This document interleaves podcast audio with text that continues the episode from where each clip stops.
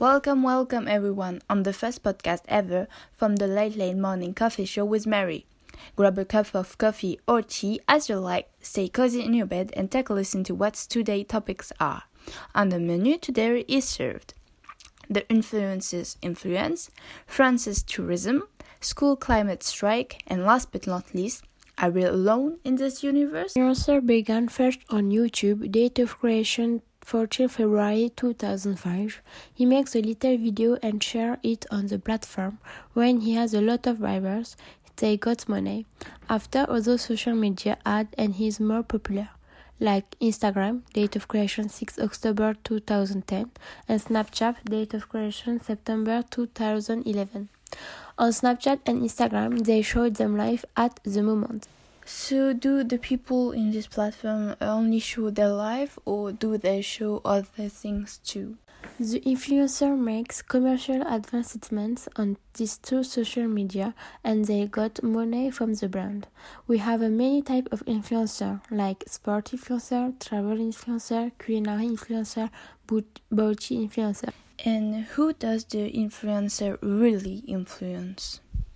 Who the influencer influence people. The influencer influence all people, but particularly a young population. When they when they show luxurious life, like going all week in luxurious hotel in different country, buy, uh, buying all they would like to buy, and the influencer show li- show life as if don't work all day. As well as the most important part of drivers is high school student and junior high school student. But why influencer particularly influence a young population? So, the young population inspired by influencer and they buy and visit all space in comparison to influencer opinion and the object they show.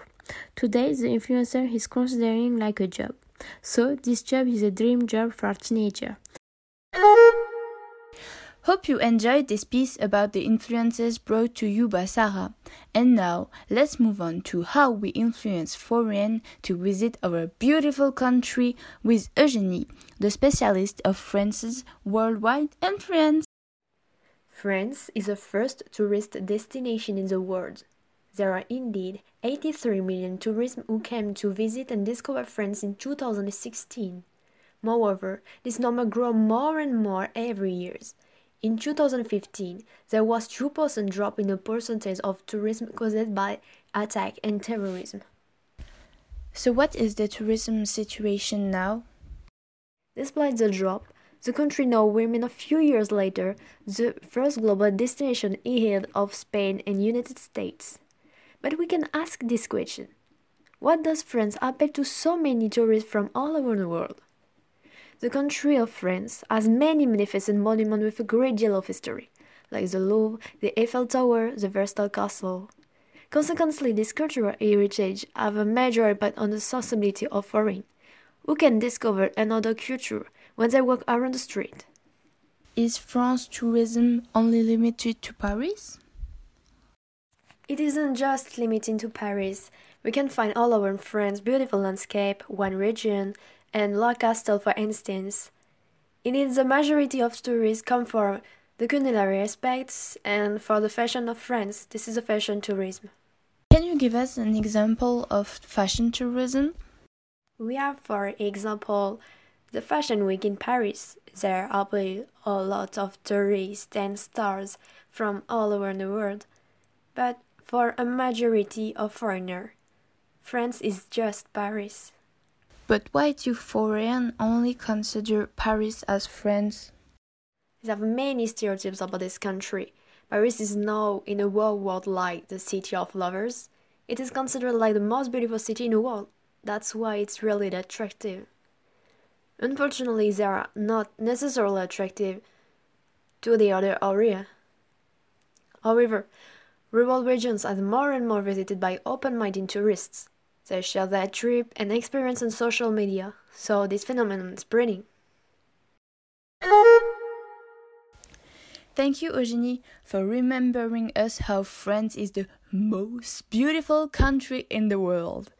Earth today is still beautiful, but in the future, is it going to stay this way? Or is it going to transform into some apocalypse show that we all have watched on TV? Report commissioned by world leaders under the Paris Agreement, the 2015 pact signed by nations to fight global warming has been published in October 2018. They found out that if greenhouse gas emissions continue to increase, the atmosphere will warm up by about 1.5 degrees Celsius by 2040. But is there any solution to prevent this global warming? To prevent this, the report said greenhouse pollution must be reduced, and by 2050, the use of coal as an electricity source would have to drop under the level of 7%. The share of renewable energy would have to increase to as much as 67%. Heavy taxes on carbon dioxide emissions, perhaps as high as $27,000 per ton by 2100, will be required. Is this why there were school climate strikes? This is why children skipped school en masse on Friday to demand action on climate change, inspired by Greta Thunberg, who was refusing to attend school to protest adults' lack of concern for future. Many parents and even schools have given their support to the strikers, along with organizations like Greenpeace and public figures such as US Senator Bernie Sanders. But the reaction hasn't been unanimously positive. So, can the strike change the vision of politicians on climate change, and is it possible to reverse the phenomenon? Actually, potential supplies of clean energy are abundant, and no physical or technical barrier prevents a transition from fossil fuels to renewable energy sources. The fundamental transition problems reside thereby in the policies of the countries worldwide. The political stakes of climate change lie therefore in the transitions support from governments for countries with high source vulnerability and adaptation support for a country with high impact vulnerability because they have very different stake in this issue regardless of their development levels. What do you mean by impact and source vulnerability? We qualify as impact vulnerability the vulnerability to climate change impacts of a country, weather events, and sea level rise. On the contrary, we term as source vulnerability the vulnerability of a country to emissions reduction mandates, level of access to fossil fuels, and renewable energy. So, logically, Countries with high impact vulnerability and low source vulnerability are most likely to support greenhouse emissions limits. On the contrary, countries with high source vulnerability and low impact vulnerability should be more reluctant to such limits. I hope you find this report interesting and that it made you realize the value of our Earth.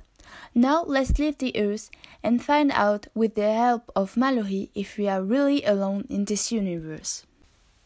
Are we alone? That's the headline of the front page from the National Geographic magazine March issue. That's also the conclusion reached by scientists. We are certainly not alone on the scale of the universe. But is there any solution to prevent this global warming? We can search for the organics nature, color, or the presence of intelligent life forms. The latter is promising. Scientists have indeed widened their detection research to the infrared light and optical emission thanks to increased informatic power and to more sensitive telescope. Is this why there were school climate strikes? Yes, indeed, a peak of broadcasting appeared in these spectrum issues from 14 planetary systems. This signal could come from an advanced civilization. In the universe, there exist 3,800 exoplanets, but only 47 of them are considered livable. Currently, scientists even try to communicate with the alien. So, can the strike change the vision of politicians on climate change, and is it possible to reverse the phenomenon? Of course, National Geographic also clearly to set up contact with their readers by placing this item on their front page. What do you mean by impact and source vulnerability? Yes, a question is raised by this placement. So, does its significant placement have an impact on the representation of what is reported? On the one hand, I booked the magazine for this news piece. Therefore, its placement influenced my choice. If it hadn't been on the front page, maybe I wouldn't have noticed it. On the other hand, the cover also included a picture which caught my attention. The pleasant planet on the first page and the eye catching title had, of course, aroused my representation of what contained this item. Its placement on the first page is also justified by the fact of tempting the public's attention. The subject of Alien in Space has been for many years the spot of many fake news. So, by giving a significant importance to this item, the magazine wants to show the trustfulness of their goods and to change readers' opinion. Such a place in such a reliable magazine made me feel certain I was about to read serious fact checked information.